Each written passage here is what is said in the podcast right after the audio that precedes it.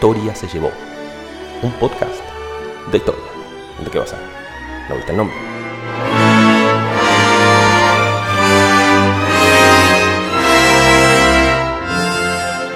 Hola a todos, bienvenidos a un nuevo capítulo de lo que la historia se llevó.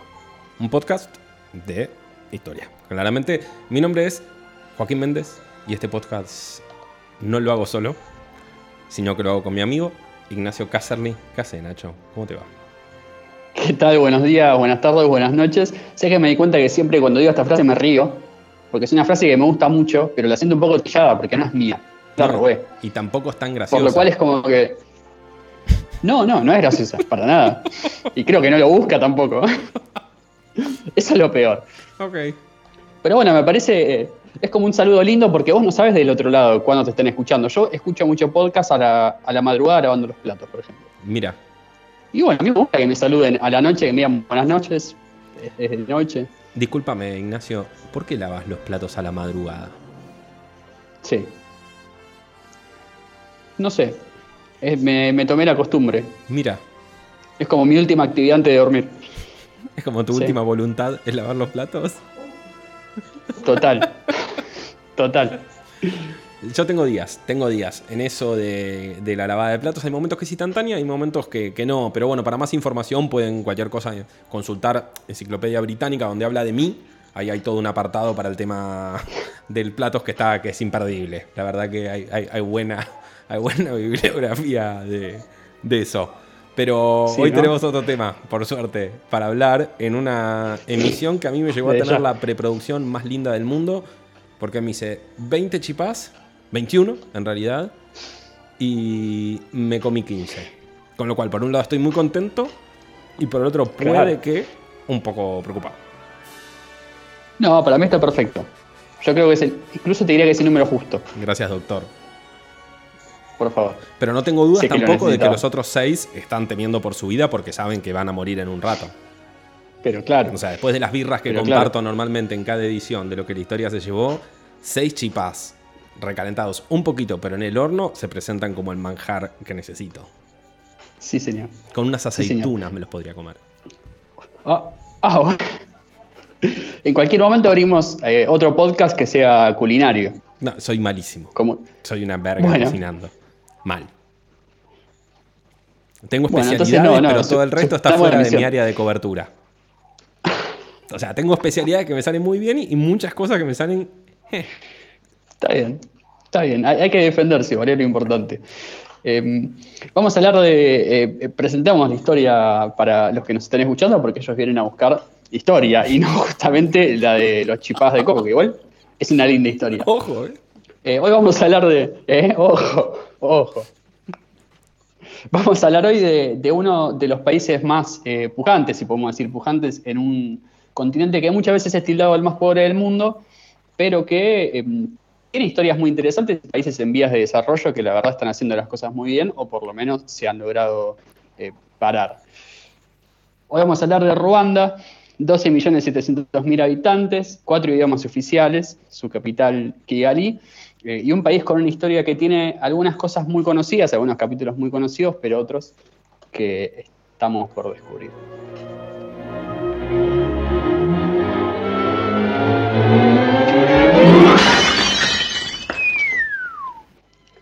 Para empezar a hablar de Ruanda, lo primero que tenemos que decir, o por lo menos al primer lugar a donde me quiero ir, es a los primeros habitantes, a los que se puede decir que son los originarios de la zona de la que vamos a hablar hoy.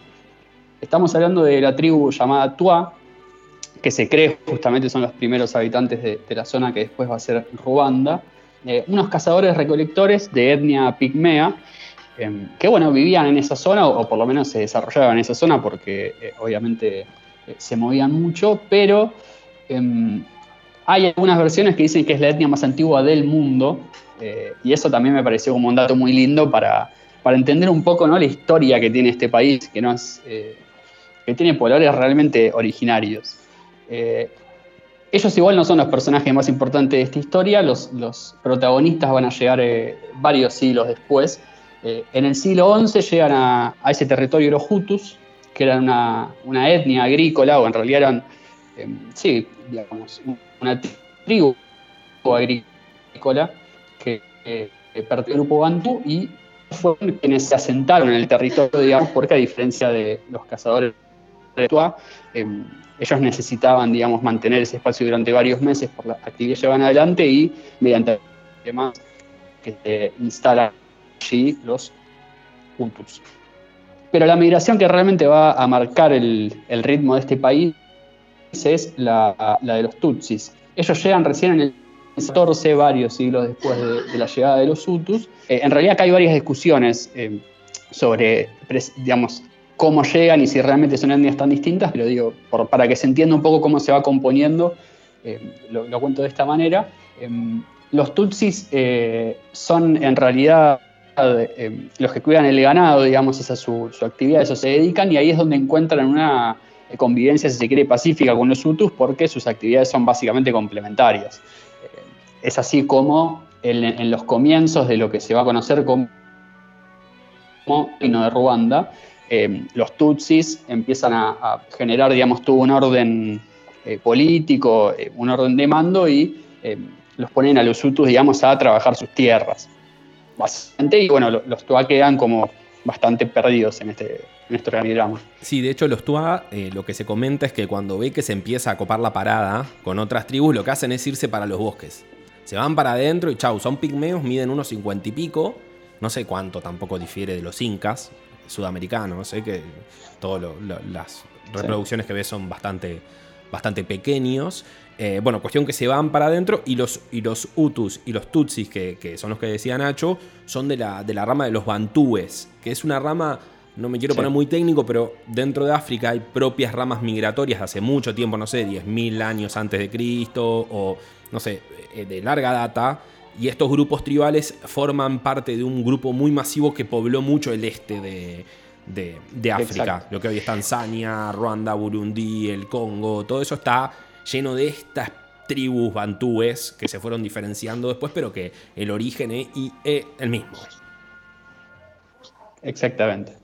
Exactamente. De hecho, las, primeras diferencias en realidad empiezan a aparecer cuando se crea el reino de Ruanda. Eh, previo a eso, en el, siglo XV, ya estamos hablando de un lugar que tiene formados mínimamente tres estados en los que conviven eh, Hutus y Tutsis, pero que eh, por una cuestión de, cultural, podemos decir, los Tutsis son los que se imponen porque eh, su, forma, digamos, de, cultivo y el idioma eh, empiezan a llegar a territorios linderos con eh, muchos miembros de las tribus que se van yendo de, los lugares, de estos estados donde ya están instalados y empiezan a dominar pacíficamente, podríamos decir, algunos territorios linderos, lo cual hace crecer un poco la tierra que va a tener después el rey. Exacto, y mientras que los Hutus eran más agricultores, los Tutsis eran los dueños del ganado, eran los que tenían las vacas, entonces por lo tanto eran los que manejaban mucha más guita y había un intercambio, de hecho, entre ganado y protección y tierras que se llama Ubujaque y que es algo que después vamos a ver que es importante, que arrancó siendo un sistema como de cliente de cliente usuario y terminó siendo algo parecido a un sistema feudal, Nacho, corregime si, si me equivoco, pero que arranca también en esta interacción que estabas contando entre qué onda los, Tutsis con los Hutus, cómo vivían. Bueno, el Tutsi era un poco eh, la persona feudal, con lo tanto ya tenía una posición media de poder. Totalmente, sí, sí, sí totalmente. De hecho, em, son los. Cuando se plantea el, reino de Ruanda, se plantea obviamente la, aparición de un rey, Muami, lo van a llamar ellos. Sí, me encanta. Eh, y siempre fue, sí, totalmente. Y siempre fue Tutsi. Eh, lo que dura todo este, este reinado Moami en Ruanda, que son muchísimos años, después ya, lo vamos a ver bien, eh, son Tutsis. Hay obviamente una discusión, eh, en este primer momento sí son, si podemos decir entre comillas, lo voy a decir con, muchísimas comillas, Tutsis originarios, porque después hay toda una discusión con lo que decías vos antes de si en realidad no es una, una clasificación socioeconómica, digamos, que los pobres son Hutus y los clase media ricos son Tutsi, digamos. Eh, como decir cheto y pobre, vamos, digamos que la cuestión étnica no es tal en realidad, sino que es más una construcción, pero en estos primeros momentos tiene eh, menos de eso y tiene más de una cuestión realmente étnica pura, entre comillas, eh, por lo menos porque venían de dos actividades, digamos, muy distintas de supervivencia. Total, y además los Tutsis manejan mucha data, porque además de tener ganado, en esto que decías de su expansión, no era bélica, no eran un, un pueblo eminentemente guerrero. Obviamente que había trifulcas, pero digo, no era que conquistaban el territorio porque entraban como los mongoles y se marchaban a todo el mundo parado. No. Eh, iban dando data de cómo mover la tierra, de cómo hacer esto, de cómo plantar. De, eh, trataban de estar en un lugar próspero. Y justo Ruanda, uno piensa en África y se hizo un páramo sin nada. Y justo está, tiene un lago muy importante al lado, que es una fuente de agua dulce súper, súper importante. O sea, tiene mucha data. Tiene mucha data y mucha naturaleza alrededor. Total. Sí, sí, sí, totalmente, sí. Era una, era una tierra eh, provechosa y, digamos, ellos eran la, etnia que, más control tenía. De hecho, em, hay una cuestión acá que me parece súper importante. Los, los Moami tenían una investidura semidivina, es decir, no era solo el lugar social en el que se encontraba o económico, sino que había también una cuestión divina eh, en la elección de este Muami, que generalmente era Tutsi. Y el tipo tenía, el, rey, vamos a decirle con respeto, tenía eh, todo un sistema de poder en el cual eh, los puestos segundones y tercerones, digamos, las segundas y terceras líneas, eran tutsis también, además del rey. Es decir, los hutus estaban inevitablemente destinados al trabajo, digamos, a, ser siervos, e, tratados al principio, pero bueno, después ya en, relación de servidumbre, eh, y los puestos altos estaban eh, para los tutsis, que eran también, bueno, los que manejaban las plantaciones, como decías vos, los que tenían las fincas, por lo cual digamos, tenía cierto, cierto sentido. Em, la relación, bueno, como decíamos con los Hutus, se da, se da de manera feudal y de hecho las primeras apariciones de los europeos en, este territorio, en Ruanda, eh, van a tener mucho que ver con eso y van a ser eh, quizá el momento máximo de, conflicto, por lo menos entre eh, Tutsis y Hutus.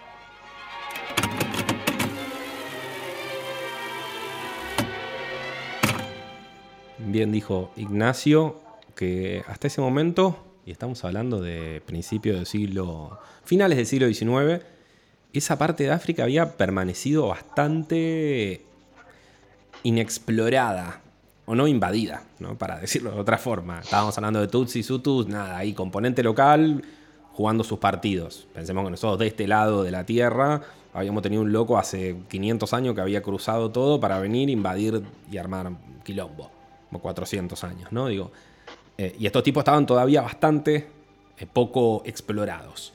Hasta que a finales del siglo XIX empiezan a aparecer los primeros ingleses de acá buscando el origen del Nilo, uh, otro acá dando vuelta, los alemanes que ya se estaban instalando como por, por Tanzania, bueno, y con los alemanes es que arranca la historia para lo que es la colonización de Ruanda los alemanes estaban en, Zanzíbar y, Tanzania y empiezan a asolar la zona junto a los ingleses.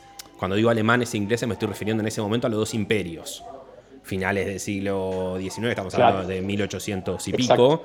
Bueno, eran dos imperios, pero para simplificar, Alemania e Inglaterra, espero que sepan entender. En ese contexto es que con todas estas exploraciones europeas se da la conferencia de Berlín de 1885, donde las grandes potencias se divide en África. Pero justo esta zona no entra en esa división. Pero con esto ya marcamos un precedente de cómo países de afuera empiezan a dibujar fronteras rectas y dicen, toma para vos, esto va para mí. Lo decías vos en el, en el podcast de Macedonia del Norte, eh, justamente la división que se hizo de África con una regla. Uno agarra el mapa, lo mira y hay muchos países divididos, se nota por una regla, digamos. Es, una cosa nunca vista, digamos se estaban repartiendo tierra como si no hubiera nada. Exacto. Para decirlo mal y pronto. Exacto, bueno, ahí tenemos todo. Siempre vamos a tener un fantasma dándonos vuelta al lado de este país muy chiquito que es Ruanda, que se llama el Congo, que es uno de los países más grandes de la tierra y que tiene una de las guerras más sanguinarias y horribles para contar de, todas, y larguísima y, y enquilombada. Justo ahí está este país del que estamos hablando, que es muy chiquito, está densamente poblado, está lleno de recursos, no tiene salida al mar pero, está así en una zona muy, muy fértil de, de África y pensemos que además cualquier territorio para los europeos con sus dimensiones era un montón de tierra y un montón de capacidad productiva, porque estamos hablando de la segunda revolución industrial, con lo cual necesitaban los materiales, el cobalto, el cobre, todo lo que podían sacar de acá era, era necesario para sus industrias. Y con las industrias pensemos que es que se empiezan a construir las grandes ciudades, que hoy vamos a Berlín, hoy vamos a Londres, también esa esa conglomeración de gente se debe a estas, a estas revoluciones. Bueno, y África lo pagó y lo pagó carísimo. ese, progreso, que es incalculable, es como cuando toda la, toda la plata que, sacaron de, América. Eh, incalculable, completamente incalculable. Bueno, cuestión que en 1885, como dijimos, los europeos empiezan a dibujar con una regla en África y les pareció divertido y, y se dividieron el continente. Pero es recién en 1890 que Ruanda entra en acción. ¿Por qué? Porque los alemanes estaban rompiendo las pelotas alrededor de Uganda, que se lo querían quedar, que esto, que lo otro, y los ingleses no querían, porque Uganda era una de sus zonas de influencia. Entonces lo terminan sentando a Alemania en la mesa y le dicen, bueno, ok, te damos Ruanda y Burundi, pero no vini, ¿ok?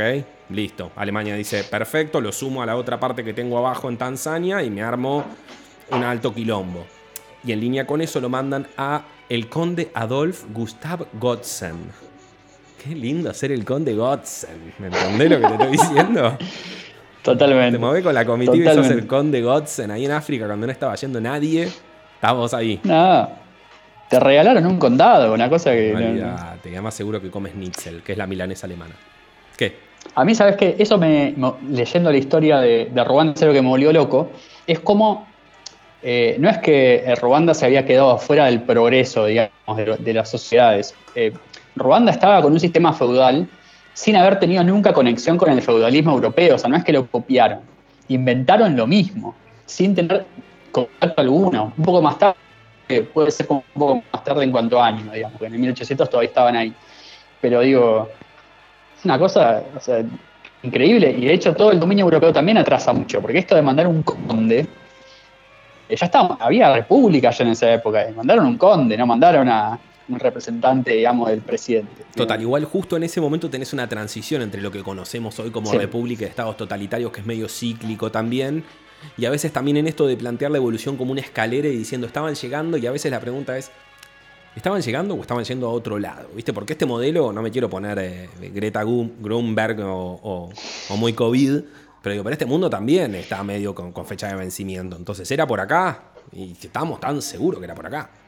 Bueno, entonces por ahí era, era otra la combinación, pero por eso también quería marcar lo del pasado pacífico, un poco del reino pacífico con, matices. Seguro que si nos vamos, hay un montón de vejaciones y cosas que las pensadas con la lupa de hoy son inconcebibles, pero en la macro pacífico a esto que estabas vos destacando de que era un reino que funcionaba. Sí, nadie votaba nada y si naciste Utu y podés escalar porque la movilidad existía, pero no revini arrancaste partido perdiendo como el Barça, 8-2 y jugando de visitante. Claro.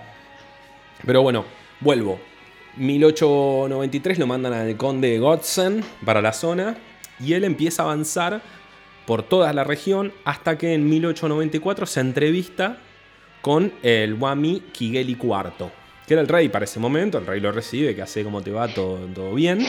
Perfecto, el tipo le dice, tengo 2.500 soldados, no, no estoy como para meterme en una guerra, pero si querés te puedo dar protección. Que me gusta esa idea, tipo de nosotros vivíamos en paz, viene un pibe con 2.500 soldados dispuesto a hacerme mierda y me dice, pero te puedo dar protección si querés.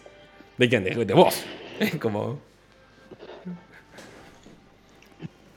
pero aparte... Es hermoso. Lo más increíble es que, es que, en serio, no es que los alemanes van, los alemanes van y hacen como mataron a todos, se terminó la joda, no, fueron y dijeron, che, ¿Querés hacer negocio con nosotros? Nosotros, nosotros es el vidriero que te rompe el vidrio. Se te puso enfrente del local, te rompió el vidrio y tú dices, pero tengo una vidriería. Bueno, por lo menos me quiere solucionar el problema que me acaba de generar. Bueno, los Tutsis, algunos se resisten, pero al final terminan cediendo y Alemania de a poco va convirtiendo ese protectorado en lo que termina siendo un control hecho y derecho cuando impone la África Oriental Alemana, que es Burundi, Ruanda y Tanzania, que es un territorio que para el que por ahí eh, no ven bien la proporción en el mapa es tres veces Alemania. O sea que es un montón de territorio para, para el imperio alemán en ese momento. Los alemanes cómo construyen su poder adentro de este, de este nuevo estado que, que estaban controlando, se empiezan a liar con los jefes tribales y en eso arrancan una, una línea de pensamiento que, es muy peligrosa, que lo vimos en líneas de pensamiento peligrosas en el caso de Sarajevo también. No, de, perdón, en Macedonia del Norte, cuando empiezan a alimentar el tema de la herencia eh, griega, la, herencia helénica de los macedonios, y que después eso termina jugando un rol importante. Bueno, en este caso lo que empieza es un relato jamítico, que lo que viene a decir es que los Tutsis en realidad descendieron como del cuerno de África. Vienen medio de Etiopía, conectados con Medio Oriente, que por lo tanto son más europeos que el resto. Lo está diciendo un alemán que 45 años después, con esta misma excusa, iba a agarrar y iba a querer limpiar a la mitad de la población del imperio que ocupaba, digo. En ese proceso de pensamiento, no digo los alemanes hoy son así, para nada, digo, pero estaba iniciando ese proceso de pensamiento que iba a terminar con esa, con, esa conclusión nefasta. Eh, siempre fueron pocos los alemanes, ¿no? nunca les calentó lo vamos a repoblar. No, lo dejaron ahí tranca, les daba los recursos que necesitaban en este contexto que explicábamos. No se querían meter mucho y, algunas cosas se introdujeron, como por ejemplo, esto me gustó, cobrar impuestos en guita y no en ganado. Lograron decirle a la gente, che, loco, para nosotros, dennos guita, no nos den materiales. Eh, pero trataron de hacer una especie de reforma agrícola que salió media para el orto. Estaban apostando al café y no lograron los objetivos. O sea, económicamente no fue eh, el, el dominio alemán muy destacado. No es que la, zona no estaba proliferando, no, para nada. Y en ese contexto es que se da la Primera Guerra Mundial. Y durante la Primera Guerra Mundial, la guarnición alemana que estaba ahí justamente fue muy importante como resistencia. Porque en un principio plantea un confrontamiento directo con, con los aliados, pero después empieza a ser una guerra de guerrillas adentro del territorio que se presta mucho para eso porque es muy montañoso, porque tiene muchos bosques y acompañado con una guarnición de, papas fritas, mentira, de, acompañantes de, de, gente de Ruanda y de la región, logra complicar la situación absolutamente todo el tiempo. Entonces hace que nunca se puedan relajar en ese frente ni el Reino Unido ni Bélgica y los, y los tiene todo el tiempo a maltraer, siempre con la cabeza ocupada. Cuestión que al final termina cayendo y ese territorio, luego del, Tratado de Versalles, pasa a ser oficialmente belga, luego que en un principio, en la conferencia de París, creo que es, y conferencia de paz de París, se le otorga casi todo al Reino Unido.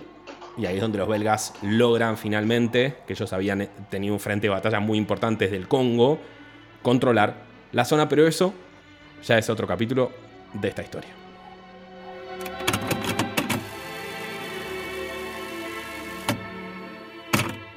Nos dejaba Coco entonces con la, aparición de em, uno de los, países más trascendentales de lo que va a ser la historia de Ruanda. Si bien es cierto que la, colonización alemana fue el puntapié inicial de, todo lo que vamos a ver ahora, también es cierto que hasta la aparición de Bélgica en, el territorio ruandés em, en 1922, las cosas se van a empezar a acelerar bastante en todos los sentidos. La llegada de los belgas en un principio fue leída eh, por los Hutus como una buena oportunidad para, dejar de estar tan hostigados por los Tutsis. Eh, la realidad es que esta, esta cuestión casi de siervo y, señor feudal ya se había, se había instalado mucho. Los alemanes obviamente habían continuado con esa, con esa lectura y hasta explotándolos aún más porque tenían esta necesidad de, de sacar productos básicos, sí. De hecho, eh, además de eso, en, que me lo comí yo en, el, capítulo anterior, en 1911 hay una revuelta grande de los Hutus, que siempre fueron mayoría, son el 85% de la población, y los alemanes cumplen un rol muy a favor de los Tutsis, toman un partido fundamental y, definitivo, entonces es entendible en este contexto que dice Nacho que vienen los belgas, y al principio es como cualquier cosa va a ser mejor que lo que mantenga el status quo. Para para los perjudicados, digo, ¿no? De hecho, la, llegada de Bélgica, digamos, hay que hacer una aclaración. Esto es una aclaración medio protocolar, igual porque después en los hechos vamos a ver que no es así, pero digo también para decirlo. Em, Bélgica eh, eh, llega al dominio, digamos, de este territorio que va a llamar eh, Ruanda-Urundi, gracias a, decíamos, em, la Liga de Naciones, ¿no? que era una especie de ONU de, ese entonces. Y el plan que tenía la Liga de Naciones para Bélgica en, este, en esta zona no era colonización, sino más bien eh, una especie de apoyo, si se quiere, logístico, económico, para que ese país después pueda independizarse, digamos. Esa era un poco la idea. Algo que se, que, se profundiza después mucho más adelante. Mandatos que le otorgaba la Liga Nacional. Eso, que es algo que, ahí es como que nace más un germen. Todavía en este momento, post Primera Guerra, no estaba como formalmente la misión de, pero se empezaba a delinear eso. Digamos, Bélgica estaba muy fuerte en en el Congo, ¿no? Vale aclarar, eh, muchas atrocidades se cometieron en ese vasto territorio. Sí, sí, sí, exactamente. De hecho, que, que fuerte, digamos, es una mala noticia en, este sentido porque realmente era una explotación, una explotación y un, maltrato eh, para otra historia, hay que decirlo. Em, la realidad es que, según la, esto también, según la reglamentación de la Liga de Naciones, eh, lo que Bélgica iba a hacer en, Burundi, en, perdón, en Burundi, no era lo mismo que había hecho en el Congo. De hecho, digamos, digamos que tácitamente lo tenía prohibido, sino que el plan era otro, no tanto de ir, dominar, explotar, digamos, maltratar, matar, que medio que se lo estaban dejando pasar en el Congo, sino decir, mira, este territorio te lo estamos dando a vos para que lo controles, pero la idea es ordenarlo, digamos, no sí, ahí voy. llevarlo hacia el progreso en, las ideas de esa época, estamos hablando del principio de los 20. Claro, pero, pero no explotarlo. Y dijo, sí, sí, no te preocupes, Em, al toque anexó un poco de hecho los dos territorios, como diciendo a mí no me importa nada, que la Liga de Naciones y que ocho cuartos, eh, y empezó realmente una, explotación feroz de los Hutus. Eh, los belgas, si bien los alemanes ya estaban muy alineados con los Tutsis, van a terminar de decir muchachos, son ustedes. Em, en esta misma idea que tenían los alemanes de, profundizar en lo étnico, llevan eh, doctores belgas, que obviamente estaban en la eugenesia, que era un poco la moda de la época, estamos hablando ya de esto en en mediados de los 30, y que, les miden el cráneo, digamos, y que los observan y que dicen, no, ellos son de una etnia superior, eh, como incluso buscando en un pasado común con los europeos ya directamente, no, no, con el cuerno de África, sino yendo a, eh, digamos, etnias europeas, una cosa, delirio, vamos a decir, o algo que en, todo caso puedes encontrar en, en un montón de otros lugares, pero digo, fueron muy a fondo con esa división, eh, de hecho, en un momento llegan a obligar a las personas a tener unas tarjetas de identidad que aclaren si son Tutsi, Hutu o Tua. ya, una cuestión como de castas demasiado marcadas y, muy en favor siempre de los Tutsi, explotando, sobre explotando los Hutus, eh, que encima habían visto la, llegada de Bélgica como un punto a favor, como, una oportunidad, y se termina viendo aún más explotado. Es que además eh, es el apartheid.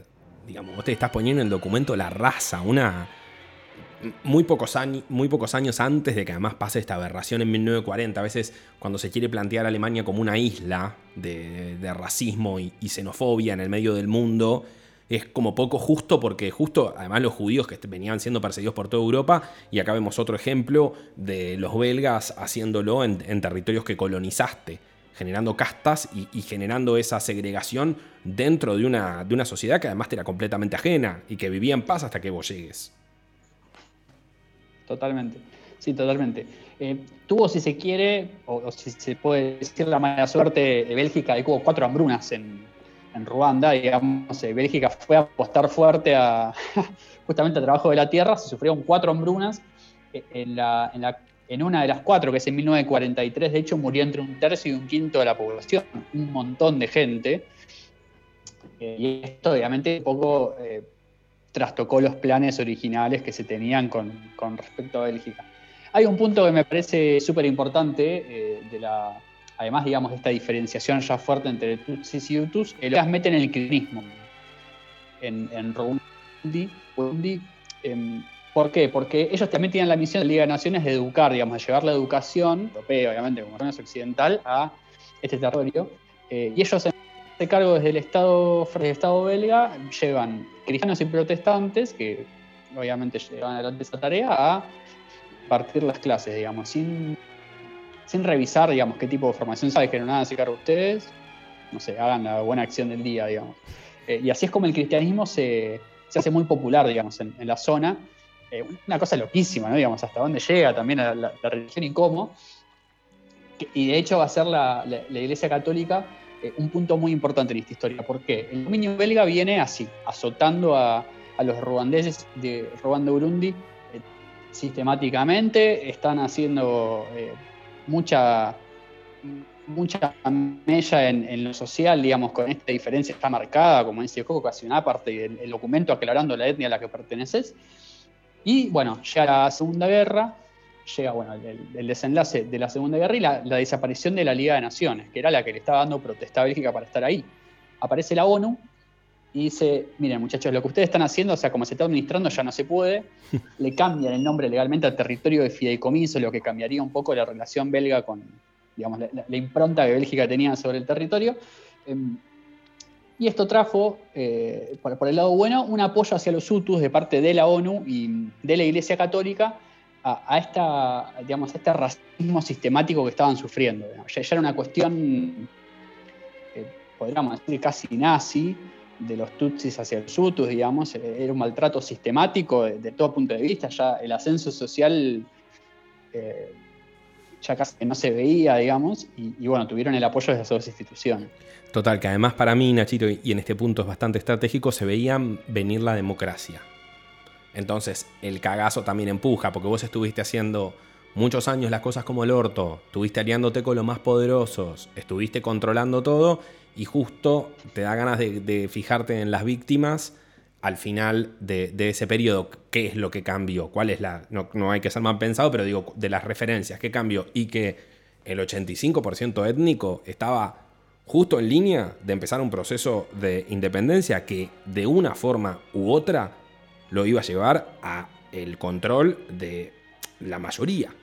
Porque termina, excepto situaciones extremas, que en este país sabe y mucho, eh, iba a ser controlado por la mayoría. Entonces justo ese cambio de, de, lineamiento en los belgas, sobre todo, en la iglesia, ni que hablar como institución nefasta, pero digo, en los belgas en cuanto a cómo apoyaban en esto que también veíamos en el caso de los chinos apoyando las diferentes facciones de Mongolia para enfrentarlos, en eso tiene lógica que los belgas hayan hecho un cambio de dirección porque por más como pasó con los sudafricanos en, Sudáfrica, los tipos, los blancos, los descendientes de ingleses y de holandeses, cuando pasa con el origen a Mandela, lo que no pierden es todos sus derechos económicos sobre lo que ya tienen. Entonces es importante estar medianamente bien con lo que viene de alguna forma para poder transitar sin perder todo lo que durante todos esos años construiste, robaste, hiciste, tenés, básicamente. Claro hay dos detalles con los que, con los que me quiero quedar del proceso belga. Eh, dos cosas que me, parecen como dos detalles muy lindos. Uno, Bélgica tampoco termina con la, con la realeza ruandesa, que todo esto sigue existiendo. Eh, ni los alemanes ni los belgas hicieron mucho porque desaparezca el MOAM y de hecho todo lo contrario. Eh, y en ese proceso se da que en 1943 aparece Mutara III como Muami. Es el primer Muami católico de Ruanda. Eh. Hasta, digamos, mirar hasta dónde había llegado el cristianismo, hasta dónde la iglesia estaba instalada socialmente, que el rey, eh, Tutsi por supuesto, eh, era católico, digamos, el primero. Hay otro detalle importante, habíamos hablado al principio de un sistema de vasallaje que, arranca por contrato, pero que se termina sistematizando, y es justamente la, intervención de la ONU lo que hace que eso se termine. justamente, digamos, uno de los cambios importantes en este proceso que va a llevar a la independencia es ya los organismos internacionales como revisando un poco qué pasa en estos territorios. Porque la Liga de Naciones era andar y hacer lo que quiera, la ONU es, bien a decir, bueno muchachos, hay derechos humanos básicos, ¿no? Veníamos del, genocidio alemán, digamos, hay como toda esa perspectiva y va por ahí. Total, de hecho, que en, eso lo que, eh, lo que, estás hablando es el Ubu que eh, se da esta cuestión de repartir más equitativamente también el ganado y las tierras. Y estamos hablando siglo XX mitad del siglo XX llegaron, o sea, basta del sistema feudal, señores. Basta de controlar absolutamente todo y empecemos a repartir un poco más porque no puede ser que el 15 de la población tenga todos los recursos y el 85 esté en la mierda. Totalmente, sí, sí, sí, totalmente. Es que em, es realmente, bueno, un poco lo que, lo que hablábamos antes de para bien o para mal, digamos, eh, los, avances em, sociales que en Europa se habían dado empiezan a llegar acá un poco traídos por los europeos, digamos. Yo remarco lo de la ONU, digamos, no, tanto por, querer defenderla ni le quiero lavar la cara, pero sí que en un principio, cuando nace, nace con esta idea de eh, una sociedad más, un mundo más equitativo, digamos, más lejos de los conflictos. Total. todo lo que Bélgica estaba haciendo en Ruanda. Y prepara, y prepara la tierra para, terminar con el colonialismo en África, eso se entiende. Pero justo en esta historia, la ONU, y es como cuando hablábamos de Yugoslavia, la OTAN. Son organismos que entran de afuera y que es eso, que uno pretendería que sean más ecuánimes. Y te das cuenta la imposibilidad de esos organismos de ser ecuánimes por necesidad, por carencia, por lo que mierda sea, pero justo en lo que está por venir en esta historia, que yo Nacho te voy a, te voy a sugerir que, separemos en dos capítulos, diferentes o dos partes del mismo capítulo en esto que estamos hablando, que es la, historia de Ruanda. Justo la ONU, cuando me la nombraste, me da un poco de escosor porque con todo lo que creo que hemos leído vos y yo de, preparando esto, lo que está por venir y la ONU es indignante. Es verdad, es verdad. Es que por eso decía, no es una lavada de cara, sino es como para que nos ubiquemos temporalmente en eh, cuál es la ideología que está un poco rondando la época. Después, obviamente, se corrompe, digamos, y también todo el mundo gira hacia, hacia otro lugar respecto a todo, básicamente. Total, así que la historia la vamos a dejar orillada justo acá, en 1946, si querés que le inventemos una, una fecha, principios de los 50, hasta acá lo que vimos que era un reino donde primero había una tribu de pigmeos, llegaron dos tribus más, eh, que básicamente eran lo mismo, dicen muchos, y que por la escala social se fueron separando.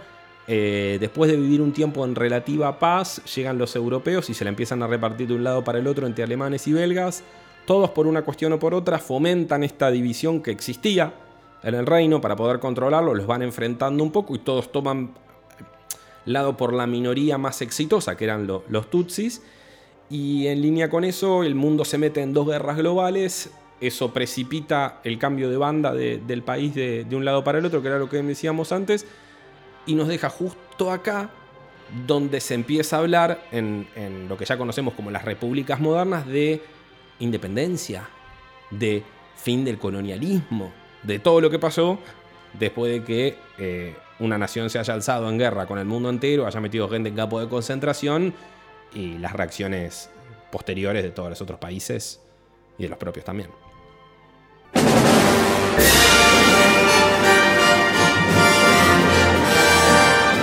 Si te gustó lo que hacemos, seguinos y déjanos tu me gusta. Hasta pronto.